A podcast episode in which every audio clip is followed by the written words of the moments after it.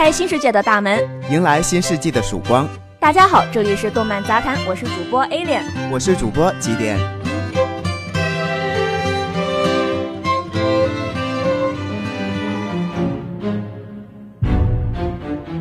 Hello，大家好，这里是动漫杂谈，我是主播几点，我是主播 Alien。今天我们的主题是扒一扒那些给我们童年带来阴影的动漫。我们这两位具有研究精神的主播呢，通过网上筛选，然后再经过认真思考，挑选出了八部动漫，并对这八部动漫重新排序。接下来我们会以倒序的方式为大家呈现。排名第八的呢是《雪孩子》，然后排名第七的是《黑猫警长》，排名第六的呢是《邋遢大王历险记》，排名第五的是《名侦探柯南》，排名第四的是《怪老头》，排名前三的呢我就不告诉你们，先留一个小悬念。首先给大家带来的是排名第八位的《雪孩子》这部动画，之所以被我们选进这个排名，不是因为它的剧情特别的恐怖，或者说是因为画风特别的恐怖、配乐特别的恐怖之类的恐怖的原因。你说话我真的是反应不过来，你能再给我们讲的仔细一点吗？不能了，因为我的脑子已经转不过来了。刚刚的那一串恐怖的形容词，已经是身为形容词极度匮乏的我的极限了。像我这么词穷的人，就不应该让我来讲述这些。好了，我们继续。当初把这部动漫挑选出来的时候，我就特别好奇，你为什么会选这部动漫呢？当然是因为这部动漫对于年幼的我来说实在是太虐心了。哎，这么一说，觉得你好像没有看过这部动漫呢。哎，你为什么突然要问我这个问题？不是，难道你就不觉得这部动漫很虐心吗？你想想看，它前面雪孩子和兔子是多么温馨的在冰原上面玩耍，可是到了故事的后半部分。剧情的发展就越来越虐心，到了最后，雪孩子为了救兔子而死了，壮烈牺牲的那里，难道不觉得他们的友情就以这样的方式而结束，是一种特别特别让人心碎的结果吗？这是你们少女的想法，好吧？像我们这种少男，只想着怎么打好手中的超级玛丽，好吗？哼，好吧，就知道你的狗嘴吐不出象牙。像我这种少女，看到雪孩子为了救小兔子那里融化成了一滩水。简直让我哭成了一滩水，好吗？像你这种少男是不会懂得我们这种小公举的想法的。啊，好了，我真的只想接下一部动漫了，行吗？OK OK，你继续，你继续，小公举退场了。接下来 Number Seven 是黑猫警长。六六六，这一波强行秀英文，我不禁给你三个掌声。我都不想理你，直接开始说了。我看网上的评论，大部分人跟我一样，对里面螳螂夫妻的那一集印象特别深刻，就很奇怪啊，我都不知道这一集传递的是什么意思。如果说是想给我们扩充课外知识的话，关键他把螳螂拟人化了，这样子给小孩子带来的是什么影响呢？他会不会把那些认为是人呢？好了，我也不知道我在传递什么意思，还是你帮我说吧。好吧，你叫我来也没有用啊，因为我也不知道这一节动画片要传达的是什么意思。你看，如果说他要表达夫妻之间呃相互伤害是违法的，那么为什么到最后的时候又把螳螂新娘给放了呢？关键螳螂新娘一把鼻涕一把泪的说完之后，大家都原谅了她。黑猫警长竟然还鼓励她以后多生育后代。黑猫警长还呼吁专家们要研制出更加有营养的药剂，来让像螳螂新娘这样的惨剧不要再发生。但是其实我想说，在昆虫界这样的行为是很常见的，经常有雌性生物在交配之后就把雄性生物给吃掉这样的情况。比如说最著名的蜘蛛黑寡妇就是这样的，它会在交配之后把自己的丈夫给吃掉，作为营养来孕育更加优质的宝宝，就是这样啊。身为男性，我感觉到世界对我深深的恶意。好吧，至少在这部动漫里面来讲，对男性的恶意确实是蛮大的。接下来我们来介绍一下排名第六的《邋遢大王历险记》，给人带来的阴影面积高达百分之七十。其实我个人是觉得比较奇怪的，因为我觉得这部动漫并没有说像其他的几部那样那么恐怖，几乎可以说是没有什么恐怖的元素。我也不是很懂为什么网友们要把它给排上来。大概是因为这部动漫里面满满的脏意，所以让人觉得恐怖吧。毕竟小时候父母给我们传达的意思就是要爱干净，不能邋遢。你说的那个脏意是什么意思啊？我在旁边想了半天，愣是没想明白。满满的爱意，满满的脏意呀。哦，很高深吧？太高深了，跟那个仓颉造字没什么两样了啊！不敢当，不敢当。那照你这么说，这部动漫应当是属于那种洁癖症患者的阴影才行啊？不全是，应该也是害怕老鼠的人的噩梦。动画片里还经常出现鲜血淋淋的老鼠尸体，还有搏斗场面。估计当时的小孩看过之后被吓得都不敢睡觉了吧？其实我当时看的时候没有觉得多恐怖，但是照你刚刚那么一想，让我整天去跟一群老鼠啊，那么脏兮兮的东西，在那种阴暗的地下世界里跑来跑去，还要时不时的看见那种东西的尸体，哦，我天啊！真的，我觉得我大概是有点明白为什么这部动画片会被选为是童年阴影的动漫的一部分了。我突然想到了下水道的美人鱼。感觉这两部可以媲美呀！天哪，你别说了好吗？那可是十大禁片呐，禁片呐，哥哥。既然是禁片，那我们就不说了。被广电封杀了怎么办？我们还是来说排名第五的《名侦探柯南》吧。有道理，有道理。我可不想我们的第一期电台就被广电总局给封杀了。行行行，那我们还是回到正题吧。接下来要给大家介绍的是排名第五的《名侦探柯南》，阴影面积百分之七十五。所谓死神小学生，柯南所到之处必有命案发生。动漫中死法千奇百怪，层出不穷，都能媲美死神来了。那倒是，至今我都还记得里面那一集图书馆杀人事件。在这一集里面，凶手把尸体藏在了电梯轿厢的顶上，然后柯南他们不是在坐电梯的时候发现了电梯顶上往下滴那个红色的液体吗？是啊，然后他们就发现那是血。对，然后你知道吗？我住的地方，不管是家里还是宿舍，基本上都是高层，不是十四楼就是二十楼。然后这集的场景，因为太过于贴近我日常中经常接触的事物，那就是电梯，给我幼小的心灵造成了非常巨大的伤害。就搭电梯的时候啊，就不停的让我想起那些恐怖片里面的场景，比如说《沉默的羔羊》里面那个汉尼拔，他把他杀死的人藏在电梯顶上，然后还有那个什么，据说是真实事件的那个蓝可儿事件，你知道吗？就是那个死在水箱里面，但是不知道为什么他死在水箱里面的那个人吗？对对对，然后又因为他在死之前在电梯面前做过的一系列那种诡异的事情，每次让我在搭电梯的时候就忍不住想起这些恐怖的事情。我天，我都完全不想说了。每次搭电梯的时候，就脑子里面会想象那种杂七杂八的事情。天哪，我觉得我录完这些电台回去都不用搭电梯了。但是柯南这个形象透露出来的追求正义的执着。在明白社会黑暗之后，还能积极向上的心态，是这部动漫能够一直坚持到现在的原因。就算再恐怖，我也还是喜欢这部动漫。对啊，你说的这个原因，也是大多数人坚持去追这部动漫的原因。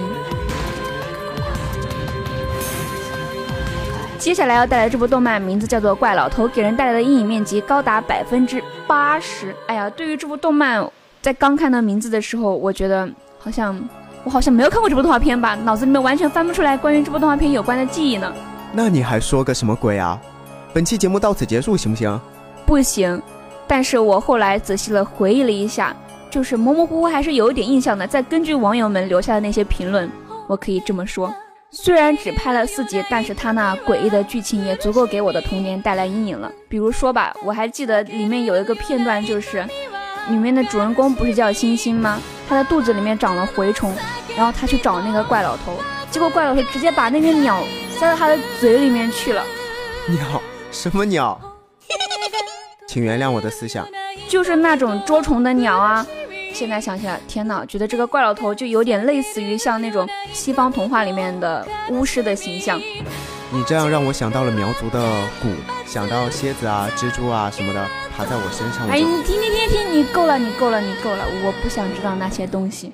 其实呢，我觉得最可怕的是结尾，星星被自己的替身完全给取代了，最后是有家难回。他想让自己的替身消失，结果去找怪老头，才发现怪老头已经人去楼空了。这就让我更加觉得这个怪老头真的是一种邪恶的代表，诱惑人们内心最深处的那些邪恶的欲望。到了最后，又要让人们来自己独自承担这个苦果。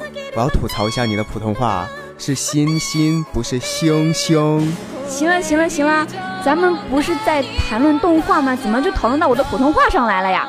行，那我们接下来就说《魔方大厦》吧，排名第三的，阴影面积百分之八十五。这部动画片呢，在网上是评分最高的，公认的 number one。但是为什么我童年没有这部动画片的记忆呢？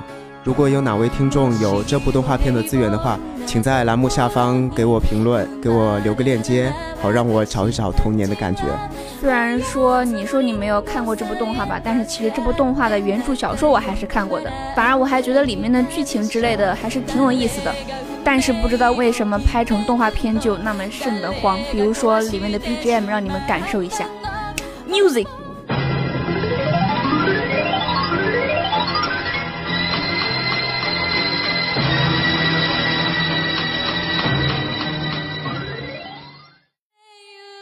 么样，恐怖吧？其实这部动画片拍成了动漫之后，不知道为什么那么瘆得慌。主要我觉得可能是里面的那些诡异的场景和奇葩的画风，让人觉得会十分的恐怖吧。其中我印象最深刻的是里面的人的形象，我觉得里面的人都长得特别的奇怪啊。嗯，像那个男主人公和他的一起历险的好朋友啊，他们两个人都是那种惨白的脸蛋，然后脸型也不是那种常规的儿童动画里面的那种圆圆的脸蛋呢，而是那种有棱角那种很奇怪的脸蛋，方形的是吧？上面一个正方形，下面一个三角形。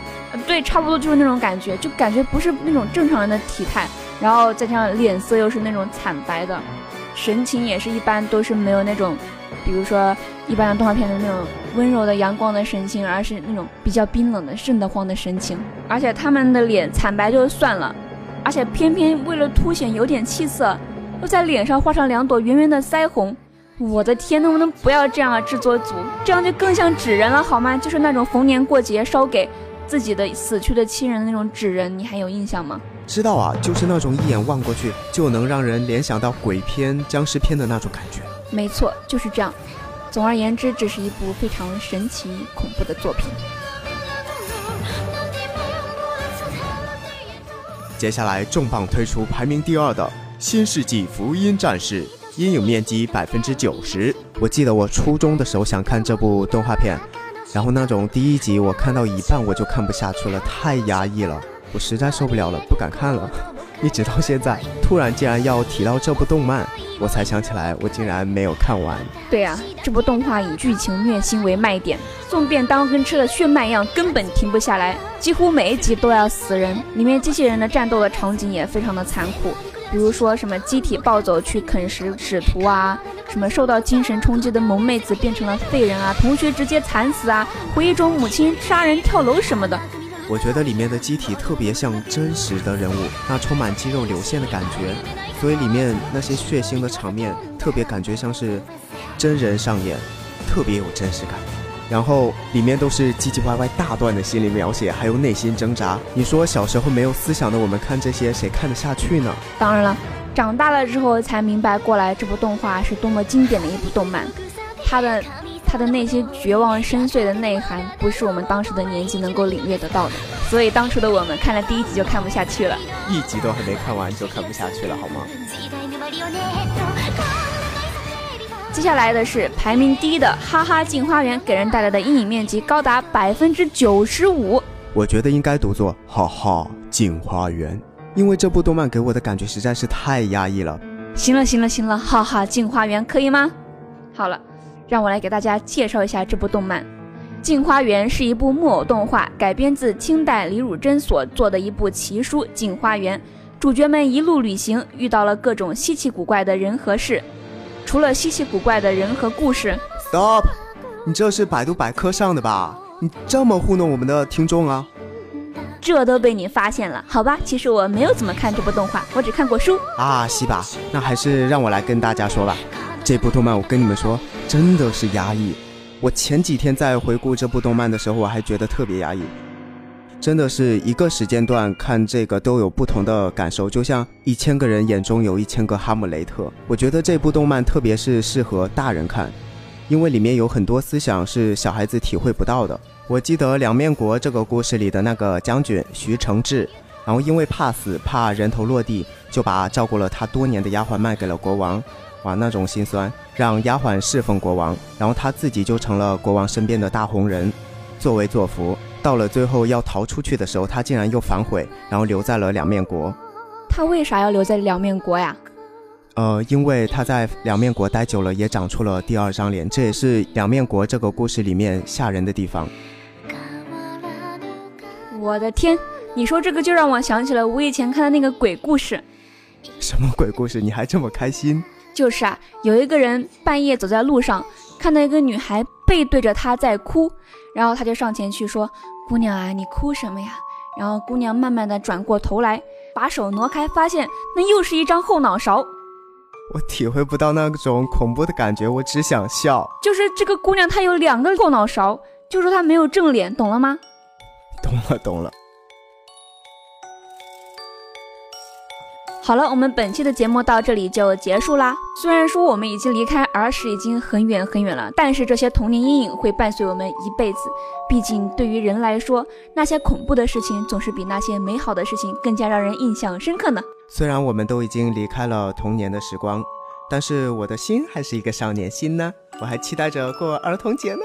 行了，行了，行了，你有毒吧你？感谢大家的收听。如果你有什么建议或者意见，请在下方的评论区里给我们留言，我们会及时回复的。我是主播 Alien，我是主播几点，我们下次再见，拜拜。